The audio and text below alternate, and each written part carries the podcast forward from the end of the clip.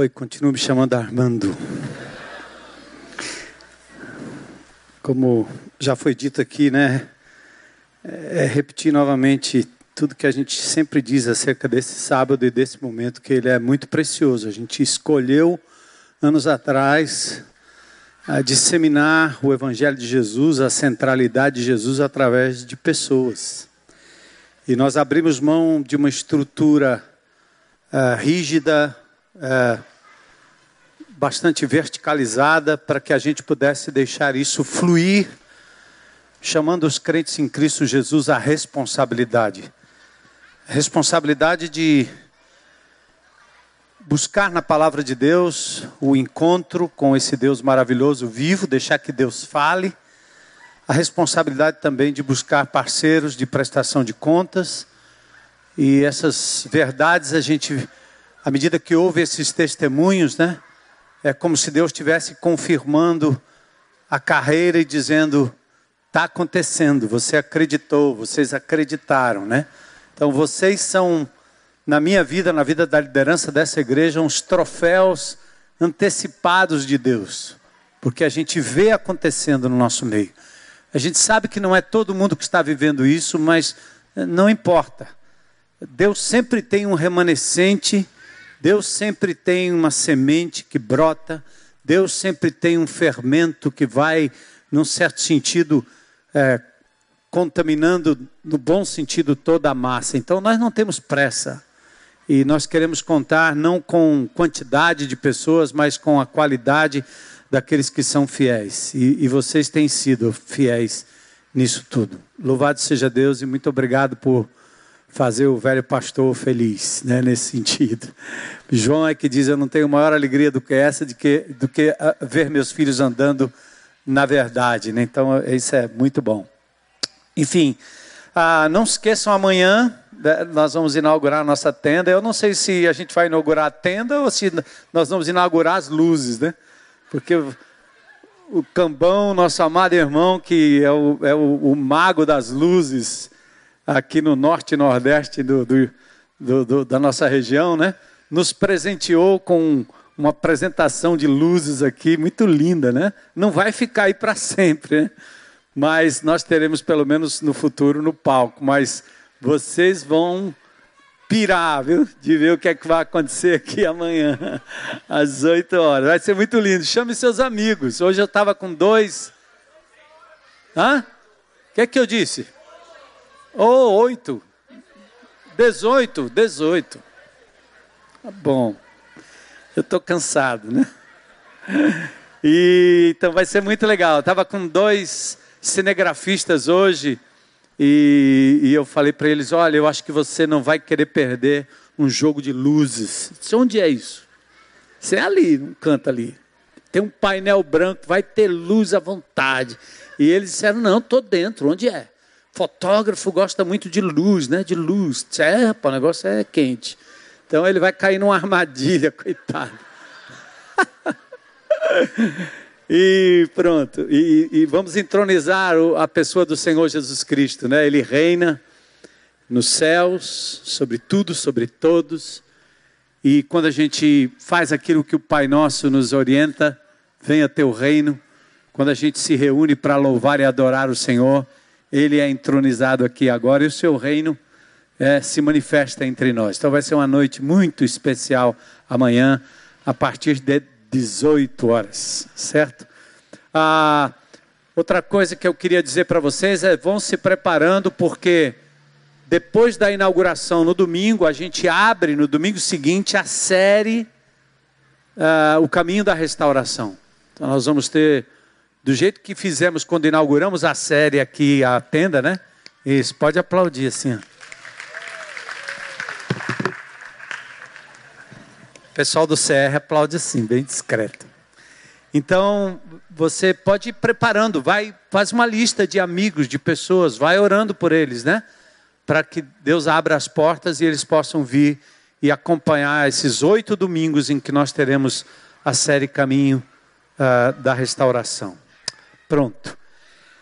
Uh, deixa eu convidar você a se colocar em pé para orar comigo, só para você mudar de posição. A gente está aqui num sábado final de semana, à noite, cansaço. Então a gente vai tentar passar esse material para vocês que me abençoou muito e eu tenho certeza que nós seremos abençoados juntos mais uma vez. Senhor, louvado e exaltado seja o teu nome, teus planos, tua soberana vontade. Tu és o nosso Criador, nosso Senhor, nosso Salvador. Te agradecemos, Pai, pela história em que o Senhor envia Jesus, nascido de mulher, viveu de forma poderosa, íntegra, e se doou e se deu na cruz do Calvário por nós. Louvado seja o teu nome pela igreja inaugurada logo após a ressurreição. Igreja que pressupõe gente, gente se relacionando com gente. Foi assim que o Senhor pensou tudo. E nós estamos aqui cumprindo aquilo que o Senhor planejou. Somos a tua igreja, teu povo, imperfeitos, mas andando à luz da perfeição que é Jesus. Senhor, obrigado por essa liderança. Oramos agora de forma especial pelos nossos governantes, estes que ora ocupam cargos importantes como a presidência, a governança desse estado, a prefeitura, e que o Senhor também nos conduza, Senhor, no dia de amanhã, que é um dia muito importante para esse país, e que a tua vontade seja feita em todos os sentidos. Dá-nos equilíbrio, Senhor, que a nossa paixão pelo Senhor jamais seja superada pela paixão a homens ou a partidos da maturidade à tua igreja, Senhor. Que nós não sejamos divididos naquilo que não é o essencial. Então, continua nos unindo para a honra e glória do teu nome e nos ensinando, Senhor, a de fato vivermos reino de Deus debaixo de qualquer regime, como o Senhor quiser. Então, amadurece-nos, Senhor. Fala conosco nessa noite. Nós entregamos nas tuas mãos, Senhor, esta nação, as eleições no dia de amanhã. Te agradecemos mais uma vez pelo privilégio de poder estar vivo nesse momento da história, pois o fazemos em nome de Jesus. Amém. Podem sentar.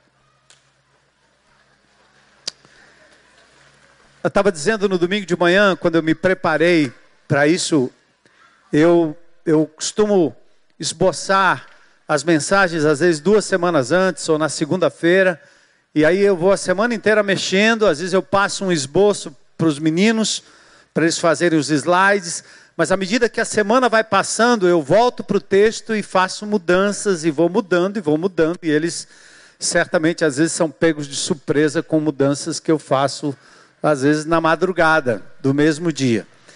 E eu estava numa viagem que eu fiz para Maceió com alguns amigos, e tinha um amigo meu que estava sentado no corredor do meu lado, e um, um, senhor, uma pessoa que estava do meu lado também, com uma criança na janela. E eu coloquei meu, meu iPad aqui na frente, né, para olhar o texto. E os dois estavam, como diz o cearense, bilando, né? Estavam olhando, porque meu celular, quando abre, tem um carro voando, né? Então o, o macho logo se interessa, né? Uau, que foto, né, meu? Aí depois eu entro no texto e começo a mexer no texto. E a, o tema em cima estava cultura de paz e não cultura de paz e não violência.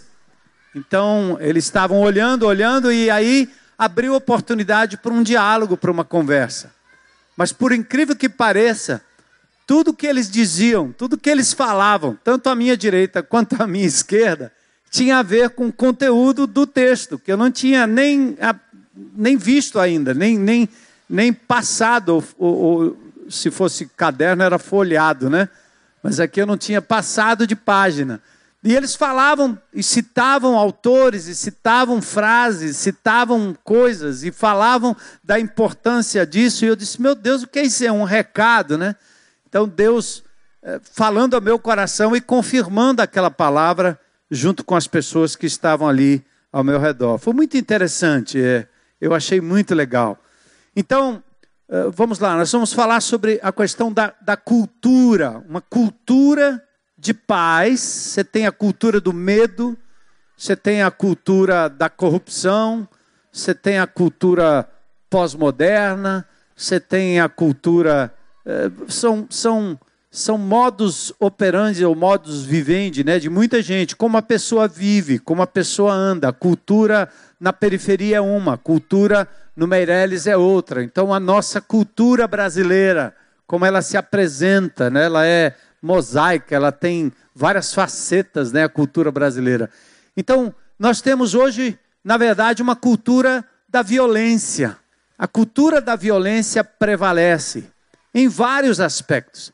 Então, a temática é cultura de paz e não violência. Se a gente considerar do ponto de vista teológico, para quem conhece a palavra de Deus, a gente sabe de onde vem a raiz, qual é a raiz de todos os males, de onde procedem os males, de onde vem o mal. Mal não é coisa, Deus não criou, mal é quebra de relacionamento. Você quebra o relacionamento, você desobedece uma ordem divina e aí o mal é isso, é a desobediência em si. Mal não é uma coisa. É, na, no meu exame teológico para assumir o pastorado dessa igreja, uma das perguntas primeiras que me fizeram é: quem criou o mal? E eu respondi, né, jovenzinho petulante, né? Eu disse: sua pergunta está errada. Porque mal não é coisa para se criar. Mal é relacionamento. Então, mal não é uma coisa criada. Deus não criou o mal. Mal é a quebra do relacionamento. Deus disse: não faça. O dia que você fizer, você morre. Então, na medida que Deus diz não faça e você faz, isto é o mal. É quebra da ordenança divina, quebra do relacionamento com Deus. E aí o mal entra no, no, no, no mundo. Do ponto de vista teológico, ele brota no coração do homem brota na mente do homem. É, é, ele parte de uma ideia, em primeiro lugar. Mas, do ponto de vista, se você olha para, por exemplo, para as ciências humanas, é, eles não conseguem saber exatamente de onde vem, não tem explicação final para isso. Eles voltam, eles explicam sociologicamente, eles vão falar da mãe, do pai, do Estado, da pobreza, da riqueza, do trabalho, das correntes é, é, partidárias, das ideologias. Eles vão andar para todo canto. Alguns vão dizer o homem é essencialmente bom, então a violência e o mal deve estar saindo de algum canto, de algum lugar. Ou, como outros dizem em algumas religiões, é simplesmente karma. Nós estamos cumprindo o nosso karma. É um determinismo. Nós somos bons, mas o mal é simplesmente um karma que a gente não pode evitar. Mas de qualquer maneira, quando a gente conversa com essas pessoas, parece que há um consenso comum de que o mal brota no indivíduo, no coração do ser humano. Está lá dentro de cada um de nós. Eu acho que mesmo os filósofos tinham essa ideia de que algo só era concebido de verdade a partir de uma ideia.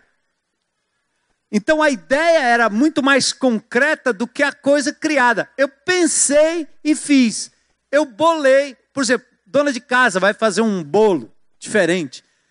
O bolo não é desenhado no papel sem antes ser desenhado na cabeça, na mente. Ela pensa e faz. O indivíduo maquina e faz. Então há um consenso comum de que o mal se origina no coração do homem. E assim a violência. Ela brota lá dentro do nosso ser. Nasce com uma ideia que se materializa, primeiro, em prejuízo da pessoa que concebe o mal, depois, em prejuízo daqueles que o cercam, porque se torna uh, uh, num ato de violência contra alguém, e a pessoa é violenta em relação ao seu meio. As causas são diversas e as consequências são terríveis, mas tudo brota no coração humano. É interessante que a palavra violência no hebraico era a palavra Hamas. E nessa luta entre israelenses e palestinos, se eu dissesse isso num, num local público, talvez, eles iam questionar. porque o Hamas, de verdade, é uma organização terrorista palestina. É um grupo armado que luta pela libertação da Palestina. Então, eles têm como nome Hamas. Não é paz, não é shalom, é, é, é, é violência, é, é, é ganhar pela força, é ganhar pela violência. Então, o termo é uma palavra que indica trato injusto, desproporcional e danoso contra outra pessoa. Aí eu fui procurar no Novo, no, aliás, no Velho Testamento, a, o primeiro lugar que aparece a palavra violência é exatamente em Gênesis 6:11.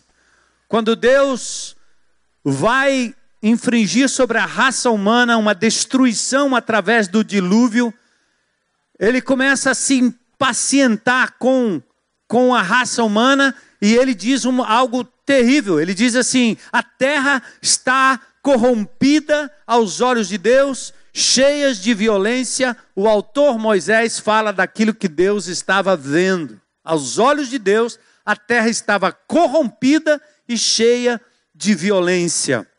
Então, em Gênesis, a palavra violência aparece pela primeira vez associada a dois termos. E aqui eu quero que você preste bem atenção. Violência está relacionada à corrupção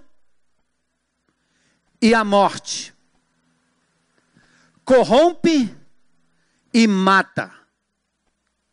Violência é fruto de corrupção, ou se desdobra em corrupção, ou se manifesta em corrupção, ou ela se manifesta em morte. Tira a vida, desgraça a vida. A gente que estudou o Velho Testamento e foi minha especialidade durante muitos anos, tenho muito carinho, muito paixão é, pela língua hebraica e pela cultura judaica. O judeu, ele não diz assim, vai morrer, como se fosse um, uma atitude, um ato. O negócio aqui está balançando, né? Pronto, está aqui.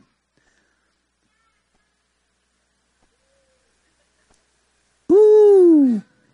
Uh. O judeu ele não diz vai morrer, ele diz estou vivendo ou estou morrendo. Ele considera o ato de expirar, de terminar tudo, de acabar tudo, algo que é simplesmente a consequência de uma atitude.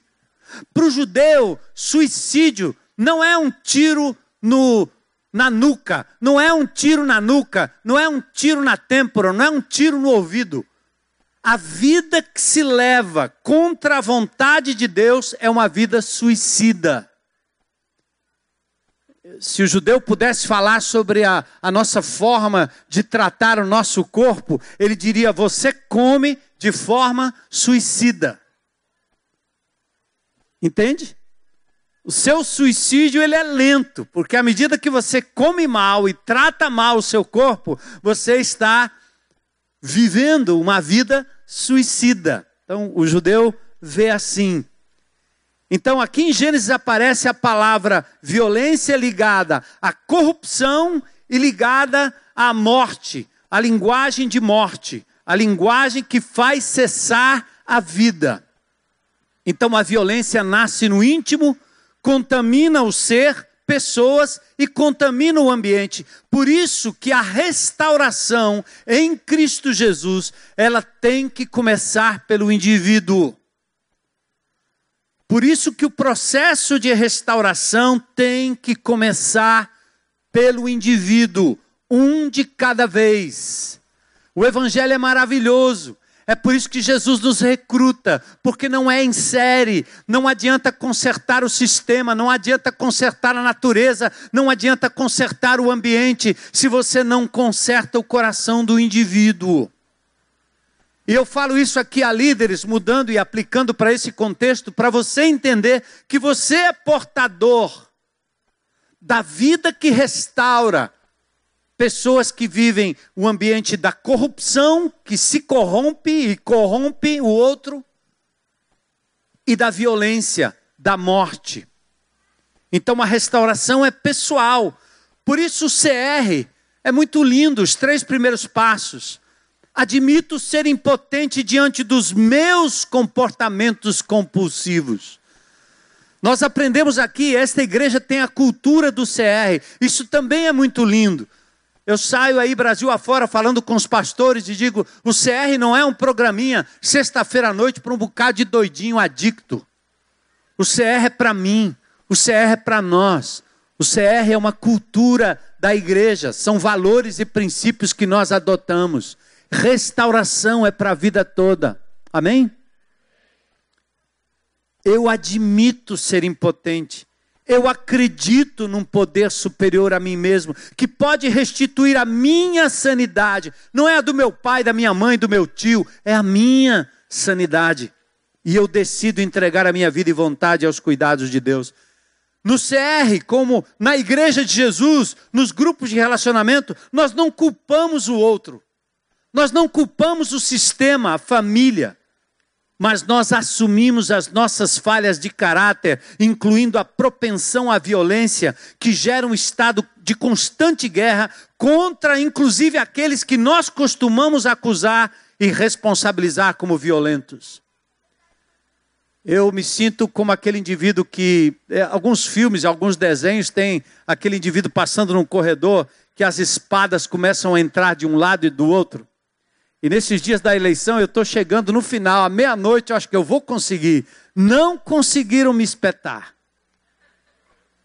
Porque eu tive que virar para um lado e virar para o outro, e virar para um lado e virar para o outro, porque o cara queria, a turma queria mesmo. Ele é o quê? Ele é o quê? Vai se posicionar onde? Vai se colocar onde eu tentando para lá e tentando para cá. Eu amo a esquerda, eu amo a direita.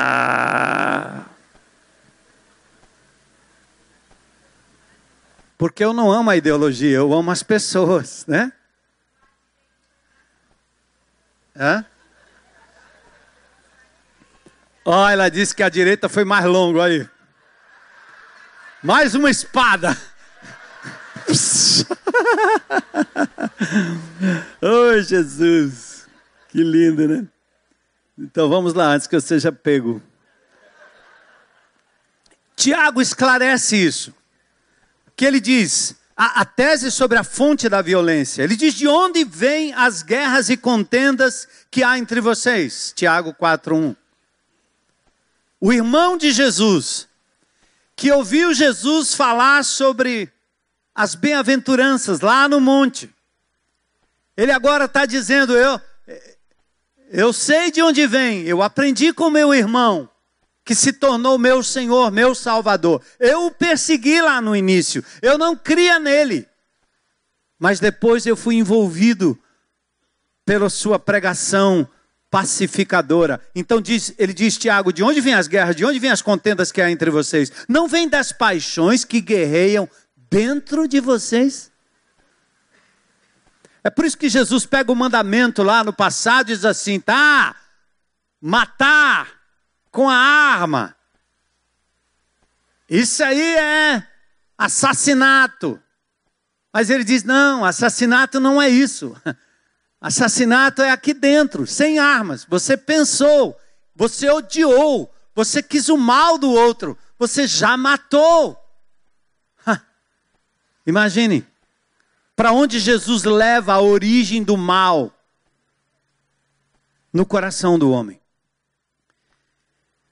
O fato é que estamos em constante guerra contra Deus, contra a gente mesmo, contra os outros, lutando com minhas limitações, com meu passado, meu presente, fazendo da guerra e da violência o meu possível futuro, inclusive. Violência, violência esta gerada por duas coisas: pela corrupção e pela morte. Pela corrupção e pela morte. O estado de guerra faz brotar a violência contra Deus, a própria pessoa, o próximo e o meio ambiente. O nosso modo normal não é de paz, mas de guerra, de divisão, de contenda, como cenários próprios para a manifestação da violência. Nesse caso, a violência se tornou agora uma cultura. Cultura da violência, dos gestos de violência, das palavras de violência das armas da violência. Por isso a palavra de Deus diz em Isaías 57, 21: Para os ímpios não há paz, diz o meu Deus. Por isso a paz é a única esperança plausível, não só para conter, como para eliminar qualquer resquício de violência, qualquer resquício de morte, qualquer resquício de corrupção, a começar no indivíduo, nos seus relacionamentos e no seu meio.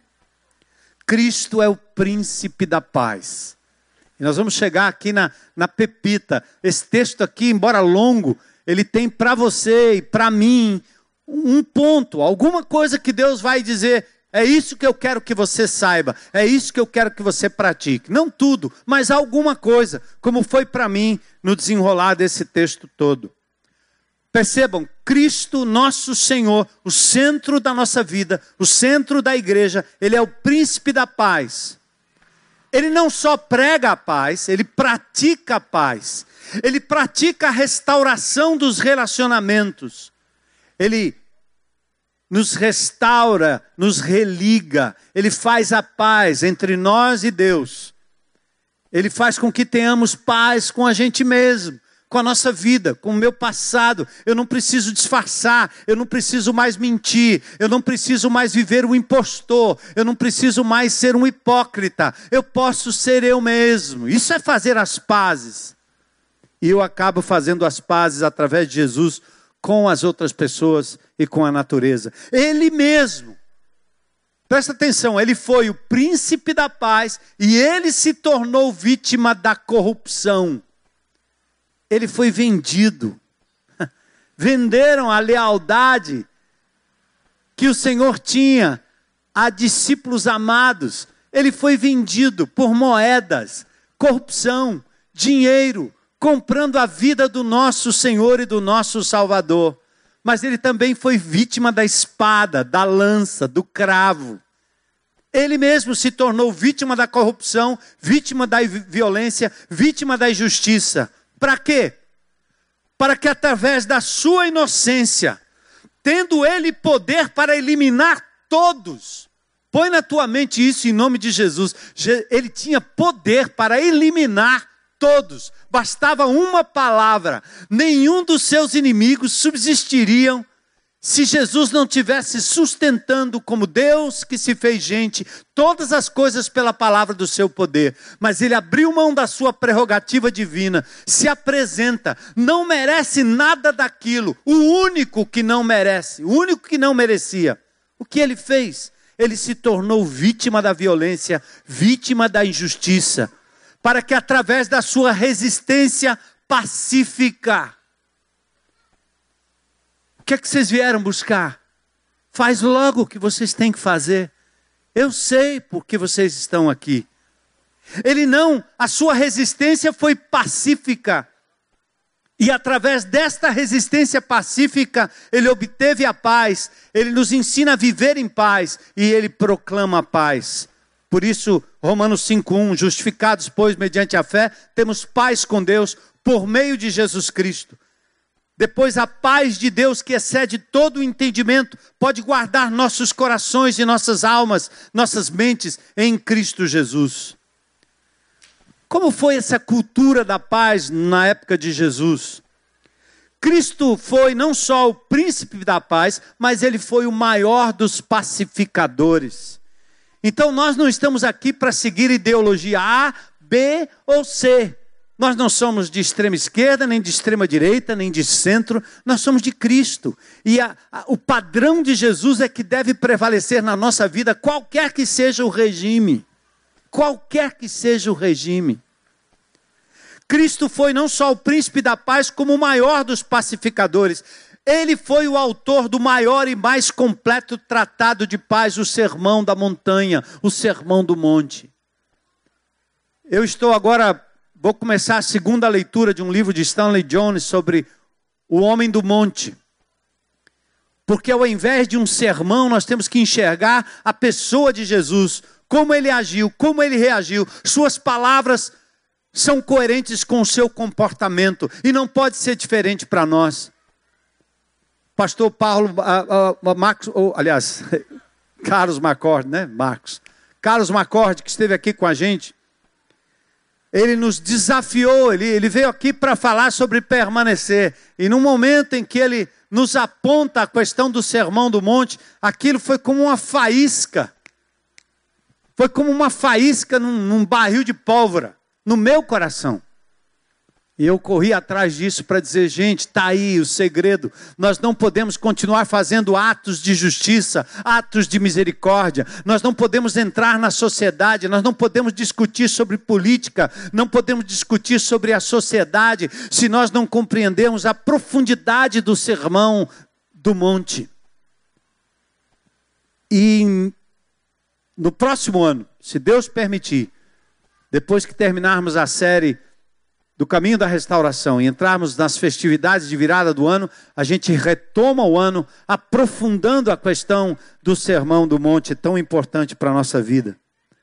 Ou as bem-aventuranças, que a gente deixa de lado, acha bonito, mas aquilo é o nosso modo de viver.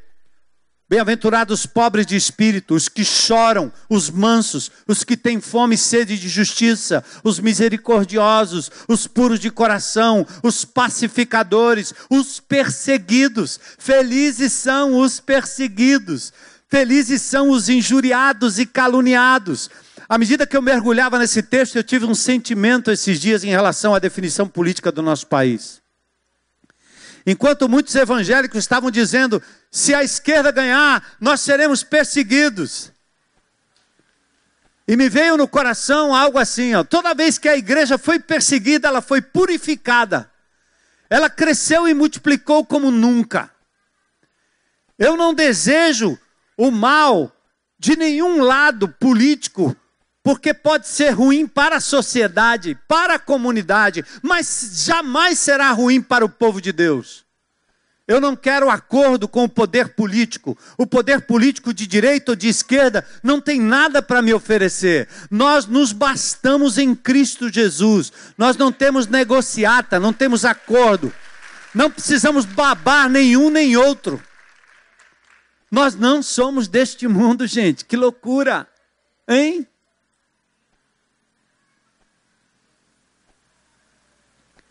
Eu vou dar para vocês um contexto histórico, e muitos de vocês conhecem, são pessoas inteligentes. No dia em que Jesus Cristo, na época em que Jesus Cristo veio a esse mundo, quem é que dominava? Roma. Roma. Os impérios babilônicos, Medo-Persa, o império grego, depois se divide nos quatro filhos de Alexandre o Grande. O Império Romano vem e estabelece sua, sua força, sua hegemonia, expande e estabelece na época em que Jesus veio aqui a chamada Pax Romana, era a paz romana. Roma vivia uma paz impressionante. A paz era imposta por armas, porque Roma tinha um exército inigualável, imbatível. Então ela Roma, como império, tinha suas legiões em lugares estratégicos. Então a paz que existia era paz armada, era paz de bota soldado na rua, que não vai ter problema não. Então era chamada Pax Romana, imposta pelas armas e pelo autoritarismo imperial, que começou em 28 antes de Cristo com Otávio Augusto e foi até 180 depois de Cristo com Marco Aurélio. Havia segurança, havia ordem, progresso para todos. Era o lema do império que reprimia qualquer tentativa de insurgência, inclusive entre os judeus. Por isso, os cristãos e os judeus foram culpados pelo incêndio de Roma. Por isso, Jerusalém foi invadida varrida do planeta e os judeus dispersos exatamente no ano 70.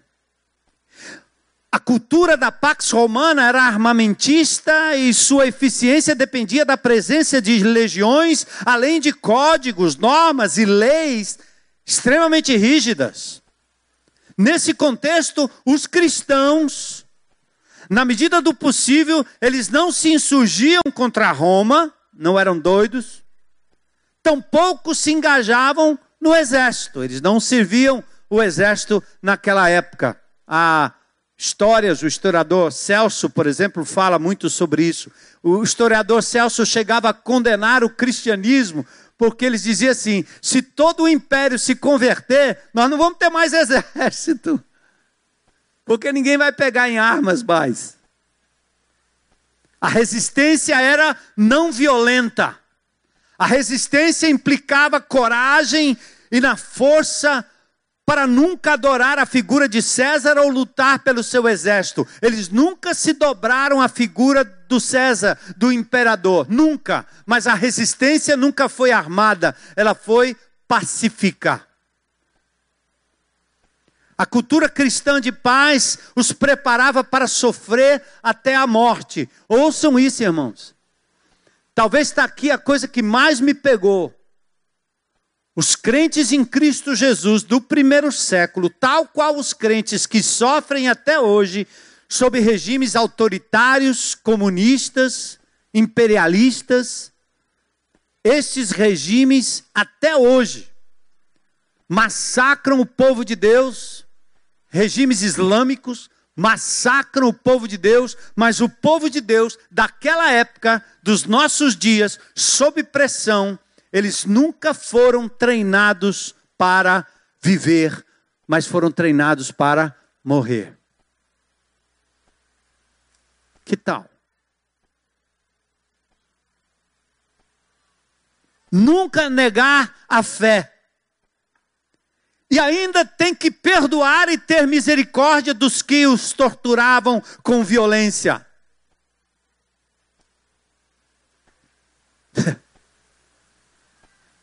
Esse cristianismo que está a fim de se achegar ao poder para ganhar benefícios, ele é nojento. Porque ele não tem nada a ver com o Cristo Jesus de Nazaré, com o Cristo da Bíblia. O Cristo da Bíblia nos ensinou outra coisa, não só por palavras, ele não só disse blá blá blá para a gente, não. Ele foi vítima exatamente disso. Conhece a história? Hein? Por amor a mim e a você, ele foi à cruz sendo inocente.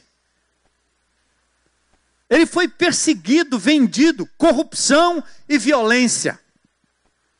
Talvez é a coisa que mais represente agora a nossa política brasileira: corrupção e violência, matando. Os crentes em Cristo Jesus, eles foram preparados não para viver, mas para Sai bem baixinho, né?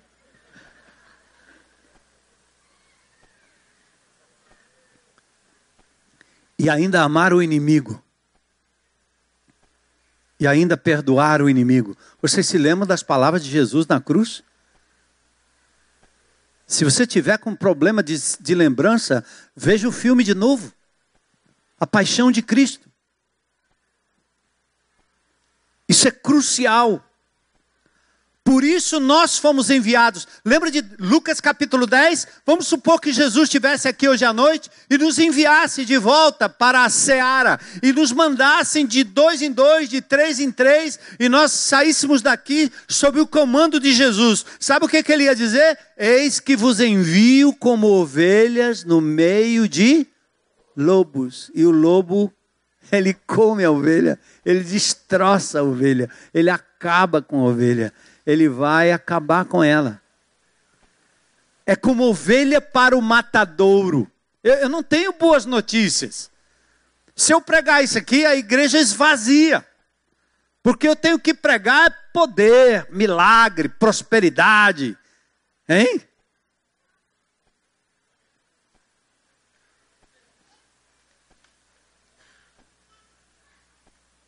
Engraçado, né? O fim último da cultura de paz é o prejuízo pessoal, a dor, a injustiça, a injúria e, por fim, a morte. Vocês podem desistir, pode desistir, não tem problema. Não vem mais não. Olha, os judeus andavam armados alguns deles, inclusive dos que andavam com Jesus. Pedro era um, porque fazia parte de um grupo que estava querendo se insurgir, tipo estilo MST. Nós vamos tomar conta. Vai ser na base da paulada aqui, certo? Linguagem de violência. Eles andavam armados. E Pedro era um que foi acertar. Eu não sei se ele realmente quis só a orelha do camarada ou se ele errou o alvo na hora. Cara andou com Jesus, viu tudo que Jesus pregou e estava lá com uma, uma adaga do lado aqui, meu amigo, hein? E chup. E o que é que Jesus fez? Muito bem, você devia ter acertado o pescoço. Não. Botou no lugar. Não é com espada. Não pela força, não pela violência, mas pelo meu espírito. Glória a Deus. Você sente isso? Ai, Jesus, eles estão entendendo. eles estão entendendo. Jesus, então, olha como ele vem. Você quer um rei? Ele vem. Primeiro, ele entra sentado num jumento. São crianças que o esperam. Ele vem sem armas. Ele não ameaça pelo poder bélico, mas ao mesmo tempo ele questiona a corrupção do momento e questiona a violência do momento. Ele foi duro. Ele foi duro contra o mau uso religioso do templo. Ele foi duro a ponto de pecar um chicote, um azorrague e sair desmontando as bancas tudinha. Todinhas. O que, é que ele estava fazendo ali? Ele invocou o que Isaías dizia: Minha casa será chamada casa de oração. Vocês tornaram minha casa um lugar de covil, um lugar de salteadores, um lugar. Sabe por quê? É simples, gente. Aquilo ali é muito simples. Entenda o que estava acontecendo. É como se aqui na IBC nós tivéssemos nessa tenda aqui, nesse lugar, nessa tendinha, um lugar para os descrentes. Ali era um lugar para os crentes, pronto. Aqui era um lugar para os descrentes. Só que a gente foi evoluindo, fazendo nossos negócios, vendendo nossos livros, fazendo nossa cantina, vendendo nosso CD. E aí tinha um livro do que foi best-seller do pastor Armando, bota o livro aí. E a gente foi ocupando ali, bota uma vendinha aqui para comprar, vender um livro, bota outro ali para vender um não sei o quê, bota outro para vender um CD, outro para vender não sei aonde, material. Aí o pobre do descrente chegava e ele ficava ali fora. Aqui não. Naquela época, o templo sagrado, afeito apenas aos judeus, com suas restrições de entrada, tinha um local que era chamado Pátio dos Gentios. E os judeus ocuparam aquele pátio para fazer negócio. E quando Jesus entra e diz: Vocês não entenderam o que está escrito no Velho Testamento. Vocês não deixaram espaço na sua agenda para quem não me conhece. Vocês não têm misericórdia, vocês não têm amor. Vocês não estão aqui para acolher, vocês não estão aqui para trazer pessoas que precisam da salvação em Cristo Jesus. Vocês os têm como inimigos. Por isso, acham bom quando eles ficam de fora, acham bom quando eles não entram na casa, acham bom quando eles não invadem o GR, porque bagunça baldeia demais, a nossa comunhão restrita. Jesus entra dentro da cidade como jumentinho sem exército, sem armas, ameaça o sistema corrupto do templo, a política das extorsões, o que logo levanta oposição, e o texto diz: e procuravam matá-lo. Claro, falou demais. O ímpeto da justiça pelo uso da violência, Senhor, devemos golpeá-lo com espada, disse Pedro. Foi corrigido por Jesus por não representar a essência da promoção da paz pela reconciliação. Perdão e resistência pacífica até o martírio. Essa era a ordem de Jesus, em nome do príncipe da paz. Atitude revolucionária que norteou a cultura da paz, inaugurada lá no Sermão do Monte. Não a violência, não a corrupção. Mata tanto quanto. A cultura se consolidou de tal forma que no quinto século, aliás, pulei aqui um, um trecho, mas olha o que aconteceu com o tempo. A chamada Pax Romana se tornou uma Pax Cristã. Por quê? No ano 300, é, Constantino diz: todo o império agora é cristão. Pronto. O que, que aconteceu? É, é o que muitos sonhariam aqui, né? Que tal a gente ter um presidente evangélico? Aí vai um Constantino lá, que não tem nada a ver com evangélico, assume o poder e ele cristianiza o império, obriga todo mundo, até os terreiros de macumba, tinha que ser cristão. E os macumbeiros, para ganhar isenção no IPTU, eles juntaram ia manjar com Jesus, deu certo. Porque os soldados passavam lá, tinha uma cruz no meio, e tome invocar espírito, mas está o nome de Jesus. Assim fizeram os, os, os, as práticas pagãs na época de Constantino. Para ganhar as isenções, eles aderiram linguagem cristã, símbolos cristãos, para manter isento. Aí o imperador Constantino cristianiza o império e anunciou que os cristãos agora tinham o privilégio de servir no exército romano e combater os inimigos da cultura cristã. Ai, que legal! Deixamos de ser a minoria, agora vamos ser a maioria. Quem expulsar a gente da sala de aula por causa, pelo cristianismo, a gente mata agora. Constantino disse: está tá liberado. Tranquilo. Aí a igreja de Jesus abandonou o sermão do monte e adotou o sermão da morte. Mudou a linguagem saiu fora da misericórdia. E por séculos, por séculos, nós começamos a ver uma igreja que agora, mancomunada com o governo, guerreava para ocupar espaço. A guerra justa. Assim, abandonando o sermão do monte e o seu apelo para amar o inimigo, amar o inimigo, de todos os lados, amar o inimigo. Lembra disso, irmão? A cultura se consolidou de tal forma que no quinto século, eu tenho essa citação que o próprio Agostinho chegou a dizer que a melhor maneira de amar um herege era eliminá-lo. Ora, acaba com ele rápido. Hein? Cultura assimilada pelos cristãos da época. Mas, ao longo da história, Deus preservou um remanescente. Ao longo dos séculos, minorias cristãs preservavam a cultura de paz sob a bandeira da não violência, embora semeando justiça e resistência resignada aos ditames da cultura imperial e religiosa, dizendo não, mas resistindo com a paz. E sabe quem foi o grande representante disso tudo no século XIII? Francisco de Assis. Aí que loucura! um guardião do evangelho da não violência, pois apontou para o exemplo de Jesus e conduziu os cristãos a uma nova maneira de viver comunidade, igreja. Quando ainda jovem, ele serviu numa tropa local, mas logo se convenceu de que a não violência seria a melhor maneira de promover a cultura da paz, segundo o ensino e a prática de Jesus fundou uma comunidade que se recusava a pegar em armas, dedicando-se a viver e a ministrar a pobreza, cumprimentava as pessoas com passe e bene, paz e bem.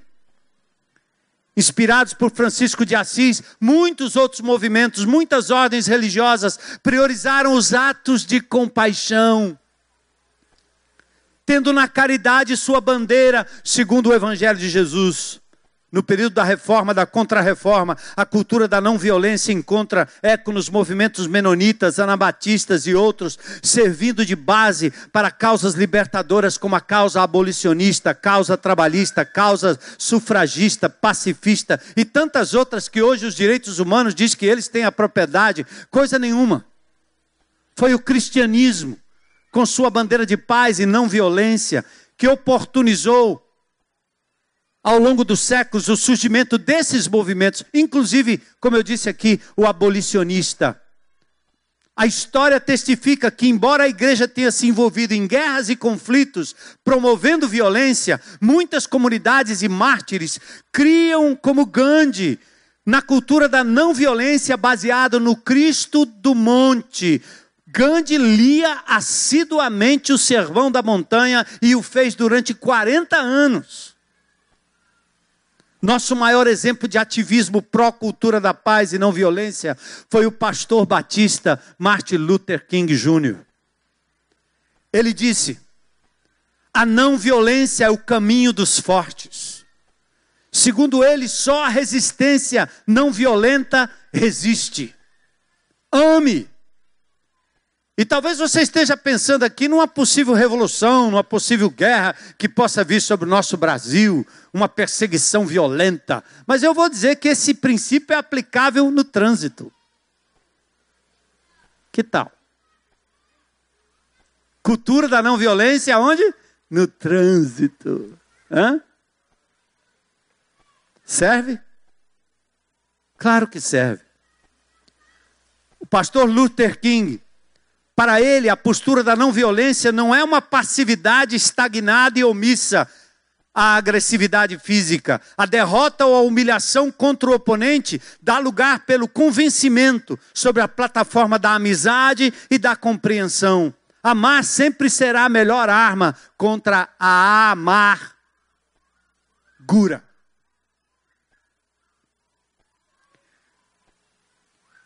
Não é o método de passividade estagnada que nós estamos falando, não. Enquanto o resistente não violento é passivo, no sentido de que ele não é fisicamente agressivo contra o seu oponente, sua mente, suas emoções estão sempre ativas, constantemente tentando persuadir o seu oponente de que ele está errado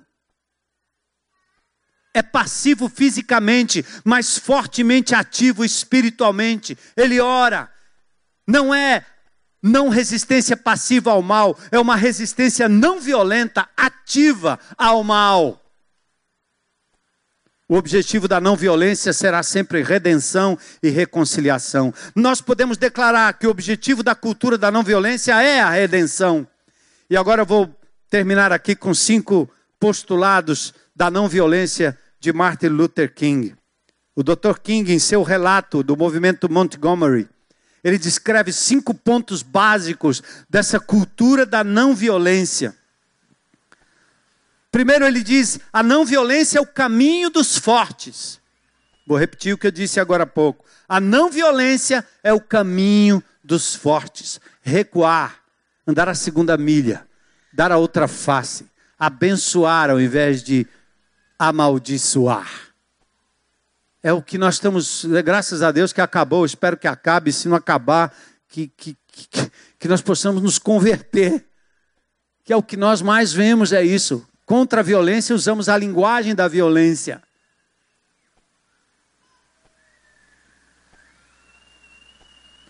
Esta não é uma cultura dos covardes, não. Não é cultura de gente fraca, de passivo, omisso, medroso apático, não. É, não é uma passividade estagnada, é uma resistência não violenta ao mal. Você me mata. Esse seu fogo aqui não é nada comparado com o fogo do inferno que você vai experimentar. Acende a fogueira aí. Assim disse Policarpo diante dos seus algozes, pronto para atear o fogo, porque ele não negava Jesus. Hein? O objetivo, o segundo ponto, o objetivo da não violência é redenção e reconciliação. Reconcilia-te com teu inimigo, seja ele quem for, teu marido, teu filho, tua mulher, teu pai, teu patrão, teu empregado, teu professor, teu aluno. Reconcilia-te com ele. Ao expressar a não violência pelo boicote ou abstinência daquilo que é injusto, não fazemos disso um fim em si mesmo, mas apenas como meio de despertar o sentimento de vergonha moral no adversário. É por isso que nós vamos diante do Cambeba todo dia 10. Todo dia 10 nós estamos lá, dando voz a quem não tem voz. Enquanto nós levamos lá mulheres, crianças e parentes que perderam seus entes queridos pela violência que, que toma conta da nossa cidade, o senhor governador monta barricada, põe soldados, carros de combate. é, de combate que eu digo é combate urbano. Para um bando de gente que vai lá chorar. Mãe, meu filho, meu filho. O cara faz uma barreira, não deixa entrar. Que é aquilo? Hã? Mas mostra para vocês como a cultura da não violência incomoda. Como a cultura da não violência é capaz de mexer com os brios do outro. E nós continuaremos orando e fazendo isso. A não violência procura derrotar o mal, não as pessoas. Ouça isso, gente. Coloca isso na tua mente em nome de Jesus. A cultura da não violência, cultura de paz, segundo o modelo de Jesus, ela procura derrotar o mal não pessoas más. Entende? Estamos lidando com o mal que é feito, com a cultura errada com a filosofia errada, com a ideologia errada, mas nós não podemos impingir sobre a pessoa que representa isso qualquer ato de discriminação, de violência, porque nós estaremos jogando o mesmo jogo e o inimigo sabe disso e ele nos derrota, ele nos nos faz apaixonar e perdemos o moral total, total. Jesus não faria isso. Luther King ele diz focar nas forças do mal e não nas pessoas que as praticam, compreendendo que mesmo o agressor é uma vítima do mal. Reconciliação e não derrota do oponente é o que evita que sejamos adversários ou como adversários uh, um mal maior do que os próprios oponentes. Por isso que Paulo diz: a nossa luta não é contra carne e sangue. Não é. Não é o teu pai, não é tua mãe, não é teu patrão, não é teu empregado, não é teu vizinho, não é teu professor, não é teu aluno, não é o político, não é o de esquerda, não é o de direita, não são aqueles indivíduos. Nossa luta é espiritual. E ela se move, se, se mexe nesse mundo e se manifesta como uma cultura. Martin Luther King, aliás, Quarto ponto, a não violência aceita o sofrimento e os golpes sem revidar. O sofrimento imerecido é redentor. Acredite nisso. Quando você sofre sem merecer o sofrimento, isso traz redenção. Olha o testemunho de Jesus. Eu estava no meu GR na última quinta-feira, lá no Barroso. Lugarzinho meio perigoso. O GR dá muita gente em vários lugares. Quando é no Barroso, é um sufoco. E ninguém quer ir comigo porque eu passo pelo, pela boca lá.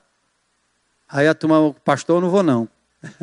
Mas eu tenho que dar uma volta, botar o Uber, né? Uber não, o, Waze.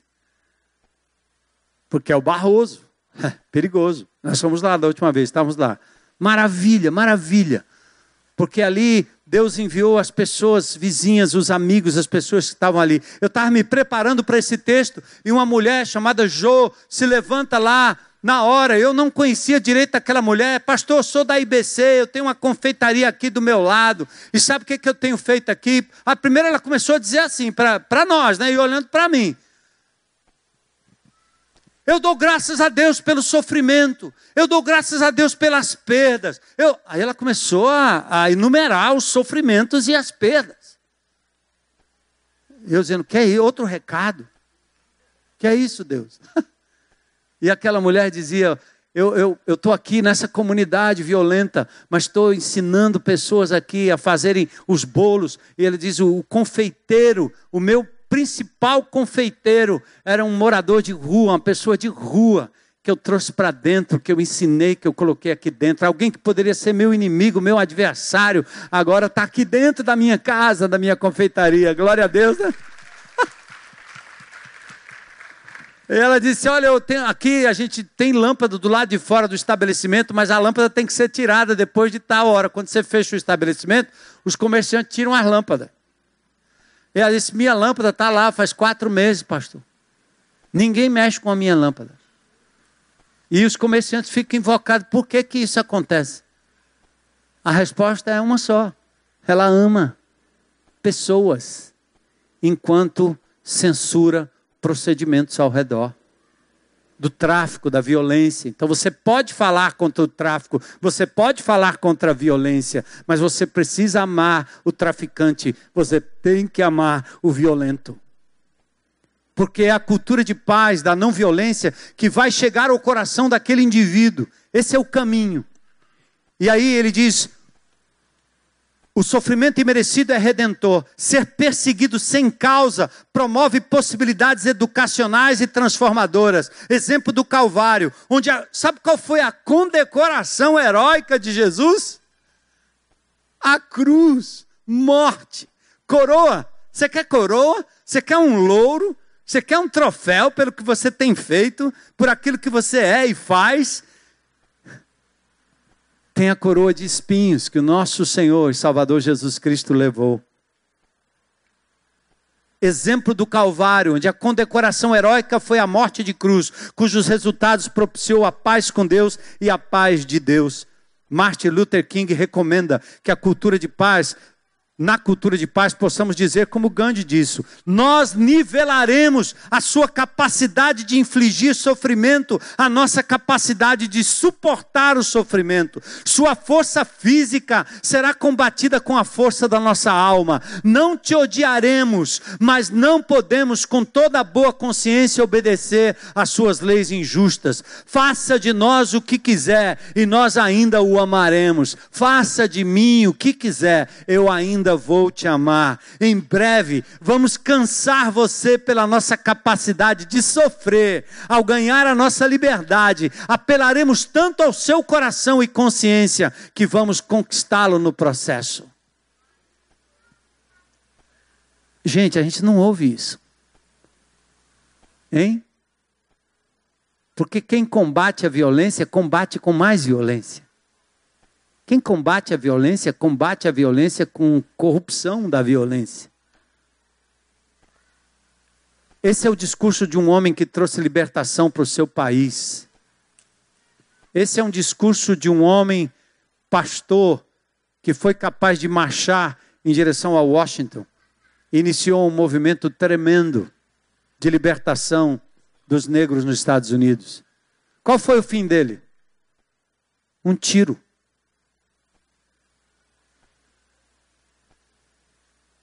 Não tem que ser assim. Mas nós temos que estar prontos a recebermos isso como recompensa. O agressor não violento não apenas se recusa a atirar em seu oponente, ele também se recusa a odiá-lo. Ah, se eu pudesse gritar isso na internet. O agressor não violento não apenas se recusa a atirar em seu oponente, ele também se recusa a odiá-lo, pois no centro da não violência está o princípio do amor. E por último, a não violência baseia-se na convicção de que o universo está do nosso lado, o rei do universo está do nosso lado. Amém? Lembra do filme Paulo, o apóstolo? Ele está do nosso lado. Os que creem na cultura da não violência têm uma fé inabalável no futuro. O futuro será bom. Não porque fulano ou beltrano vai ganhar, não porque direita ou esquerda vão ganhar, isso não interessa para mim. O que interessa é que o meu futuro está garantido pelo príncipe da paz. É real, é real, é real. É tão real que eu me recuso a agredir. Os que creem na cultura da não violência têm uma fé inabalável no futuro e será sempre uma pessoa cheia de esperança. Aleluia. Segundo King, podemos ter certeza de que temos um companheiro cósmico na luta pela justiça e ele está trabalhando em nosso favor. Podemos e devemos usar todos os meios não violentos para lutar pela paz, sabendo que seremos perseguidos ou presos, mas estaremos forçando o oponente a lidar com a injustiça e promover o caminho da paz. Restauração e reconciliação com Deus, conosco mesmo, com os outros, inclusive com os inimigos e com a própria natureza, são armas perfeitas dos pacificadores, segundo a cultura que, do Cristo que ultrapassou o monte da lei, proferiu princípios no Monte Galileu e provocou a eficácia da resistência não violenta ao ser protagonista da vitória. Aonde foi? No Monte do Calvário. Que coisa, Jesus! Bem-aventurados.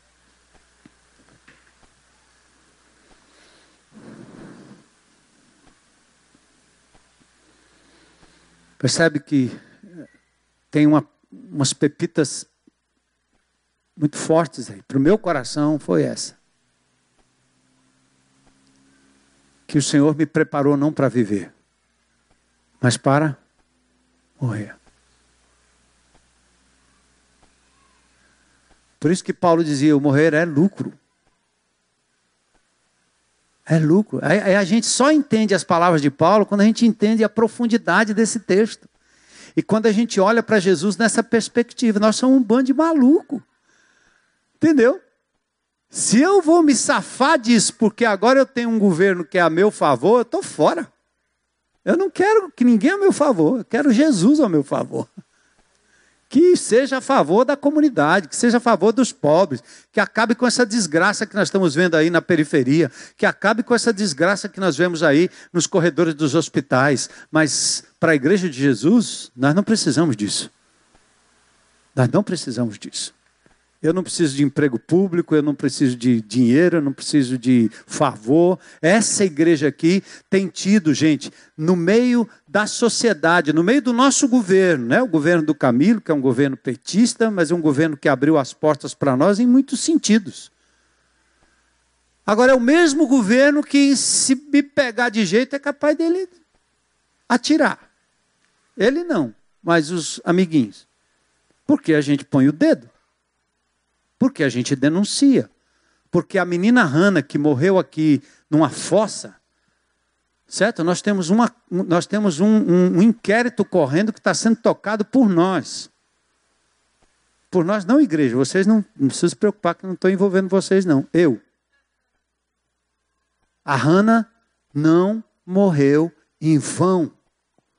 Essa droga dessa creche, essa maldição dessa propriedade alugada de alguém que fazia parte de um cabo eleitoral que recebia dinheiro, um lugar que tinha já sido visitado pelo Ministério Público, que havia um acordo, um ataque, um acordo, um acordo de procedimento para melhorar aquilo ali, pintaram a coisa podre, fizeram, passaram tinta numa armadilha, e essa armadilha matou uma criança. Implicando a prefeitura, implicando o Ministério Público nós estamos denunciando. O que vão fazer? Não sei. Façam. Mas é o mesmo governo que tem com a gente um acordo que nos permite colocar o CR dentro de todos os presídios, porque é virou política pública. A Igreja de Jesus consegue botar os os 12 passos dentro dos presídios, política pública. Quantas vezes vocês viram secretários vindo aqui e assinando, não é não? O mesmo governo, pronto, acabou. O que é que eu tenho com isso? Não sou amigo nem inimigo.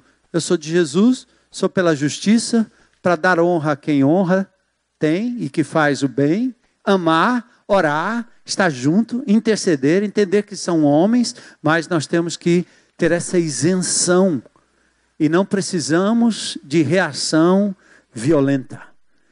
E a minha pepita que eu quero deixar para vocês aqui é: Deus me falou, o que é que eu vou fazer a respeito? É que Jesus nos preparou para morrer, não para viver. aqui não. A vida é eterna, é lá.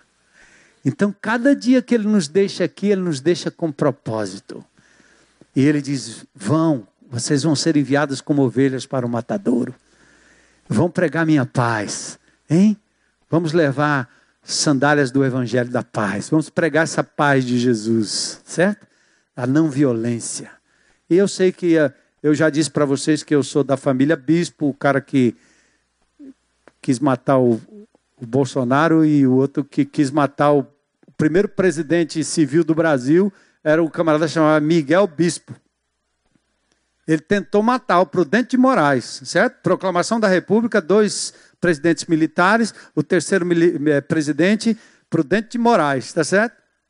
O meu parente, bispo, quis matar o pobre do Prudente de Moraes. Matou o outro, não matou, não acertou direito.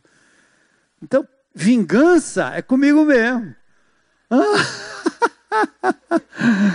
pegar em armas. Uh, eu sou atirador de elite do exército, sabia? Eu, ah, eu sei atirar. Cara, eu não preciso muita coisa. Eu fui no negócio, lembra? Cadê o Nelson? Foi aí com a gente, né? Os ex-soldados. Aí eu fui aqui pro 23BC. Aí chegou na hora lá, levaram a gente pro stand de tiro. Aí botaram lá uma pistola. Eu olhei para aquela pistola e reacendeu todo um velho homem. Aí eu olhei para essa pistola aí, faz anos que eu não pego numa pistola dessa, né? E pá, pá, pá, pá, pá, pá. Rapaz, tinha soldado, tenente, coronel, tinha tudo lá. As minhas perfurações foram. Eu só perdi para o coronel lá. Eu, cadê de onde é esse cara? Esse cara veio da onde? Esse cara é um. Está atirando aonde? Eu disse, lá na igreja estou atirando. Lá. Eu sei como é a violência. Ela brota no meu coração como brota no seu. Mas o Jesus de Nazaré entrou na minha vida. E ele me ensinou, e aquilo que não era possível agora está sendo possível: amar o inimigo, levar o evangelho da paz. Amém, gente? E não nos vendermos a nada. Nós somos de Jesus, aleluia.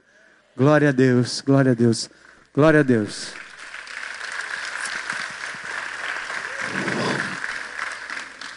Vem, vem, vem, Almeida. Curva tua mente aí um minutinho e ora ao Senhor.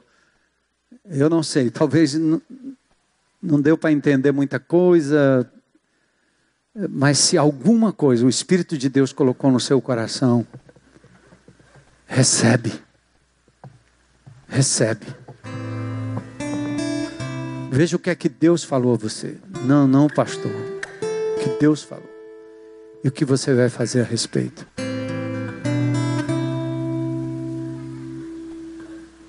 Estava aqui orando com o pessoal na vigília ontem. Que momento poderoso. Estava ouvindo vocês louvarem aqui antes. Que momento poderoso.